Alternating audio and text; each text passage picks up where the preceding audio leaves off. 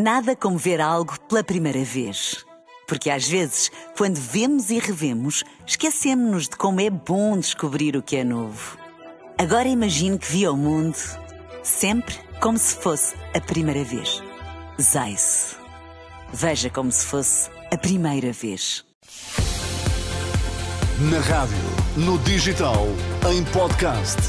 Música para sentir, informação para decidir.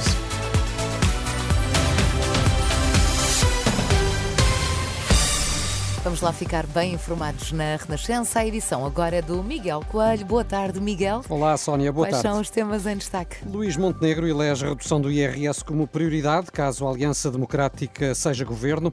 Guardas prisionais juntam-se à insatisfação dos polícias e anunciam greve para 31 deste mês. Informação para decidir na Renascença com Miguel Coelho. A Aliança Democrática promete reduzir o IRS para a classe média e para os jovens, no caso de vencer as eleições. Os dois líderes da coligação, Luís Montenegro e Nuno Melo, estiveram esta manhã reunidos com 23 economistas. No final, o presidente social-democrata garantiu que em breve vai ser revelado o quadro macroeconómico e garantiu que as medidas a apresentar são realistas e com cabimento orçamental. Nós vamos apresentar um quadro macroeconómico e vamos apresentar o impacto de todas as nossas medidas. O que vos posso garantir já antes mesmo de fazer essa apresentação, é que todas estas medidas quantificadas encontram eh, respaldo no quadro macroeconómico que temos pela frente, que será suficientemente prudente para ser credível e para ser execuível. Montenegro garante que a redução do IRS e do IRC que a AD defende não vai pôr em causa o equilíbrio das contas públicas. E a caminho das eleições de 10 de março, o líder do LIVRE defendeu esta manhã na Renascença a aposentação antecipada para os professores, a par da contagem integral do tempo de serviço.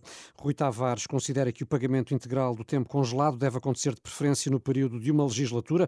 É uma entrevista para rever em rr.pt. O Sindicato dos Guardas Prisionais anunciou greve para o próximo dia 30 31, em causa a insatisfação destes profissionais com o que dizem ser a falta de valorização da profissão. Os guardas prisionais pedem a melhoria de suplementos, à semelhança do subsídio de missão atribuído à Polícia Judiciária. No Algarve, os agricultores admitem a realização de protestos contra o anunciado corte de 70% no abastecimento de água para a agricultura. Exigem tratamento igual ao previsto para uh, o ciclo urbano, que acusam de desperdiçar água.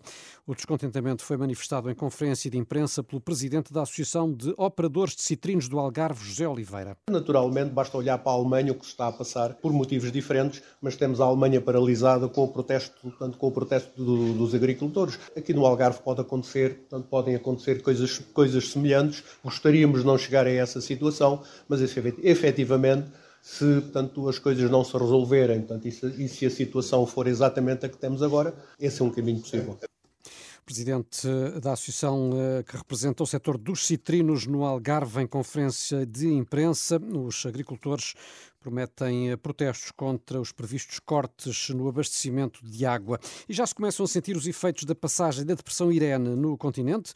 Todos os distritos estão sob aviso amarelo do Instituto do Mar e da Atmosfera devido à previsão de vento forte e a partir das seis da tarde também devido à chuva. De acordo com o meteorologista Jorge Ponte, são esperadas rajadas de vento que podem chegar aos 100 km hora e eh, precipitação forte em todo o país. Já se está a sentir um aumento da intensidade do vento e vai continuar a aumentar Esperam-se rajadas no litoral até 80 km por hora e até 100 km por hora nas, nas terras altas. Também a partir da tarde espera-se um aumento da precipitação, a chuva vai ser por vezes forte e acompanhada de, de trovoada também o aumento da agitação marítima. As ondas poderão ser 4 a 5 metros de sudoeste, portanto irão atingir zonas normalmente mais abrigadas. Previsões da meteorologia para o continente. Na Madeira, a depressão Irene levou ao cancelamento de mais de uma dezena de voos. Eh, de acordo com o IPMA, o estado de tempo eh, no arquipélago deve melhorar eh, ao longo do dia. Zelensky apela à União do Ocidente para parar a Rússia no discurso que fez hoje no Fórum Económico Mundial em Davos, na Suíça. O presidente ucraniano avisou que Vladimir Putin personifica a guerra e que não vai mudar e reforçou o apelo à União para evitar que o líder russo ou qualquer outro agressor saiam vencedores. E ainda notícia, Sónia, de que foi suspenso o título de cão mais velho do mundo, atribuído ao rafeiro alentejano Bobby.